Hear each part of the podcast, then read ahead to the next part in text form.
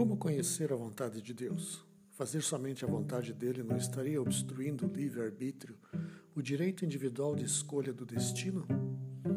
Jesus prometeu que todos os pedidos em seu nome seriam atendidos, mas não parece ser o caso de muitas solicitações.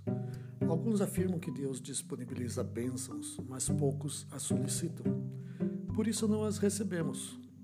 De onde tiraram isso? Todavia, ao pedi-las, parece que o céu fecha a porta na cara. Aí vem outro suposto entendido e explica ser necessário o indivíduo fazer a sua parte porque Deus não trabalha sozinho. Ah, sei. Então, como explicar fatos inexplicáveis ocorridos com pessoas que sequer clamaram ao Pai? Como aceitar a vontade expressa de Deus? Como fazer a minha parte se não tenho nada, nem para começar o processo?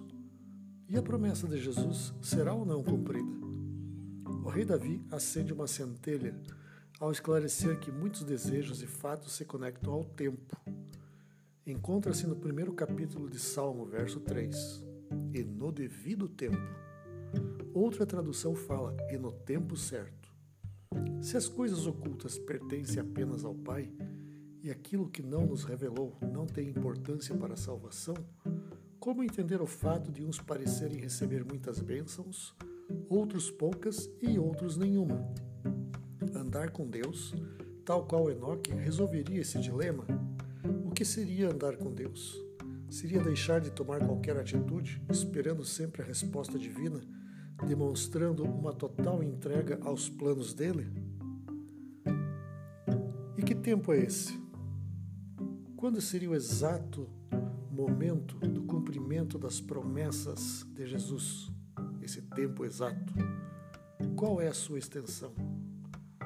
Difícil resposta, para não dizer impossível sob os parâmetros humanos. Certo é que alguns, antes mesmo de pedir, recebem.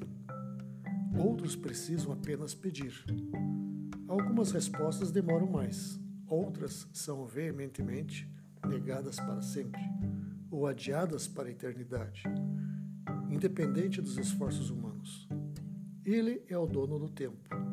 Nós somos os mordomos do tempo cabe-nos não somente entender a dinâmica das relações entre o infinito e as criaturas, e aceitar o tempo presente, confiando na expectativa futura, seja aqui durante a existência do mundo de pecado ou por ocasião da vida eterna.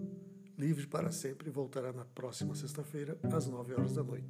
Que o Senhor o bendiga e até lá.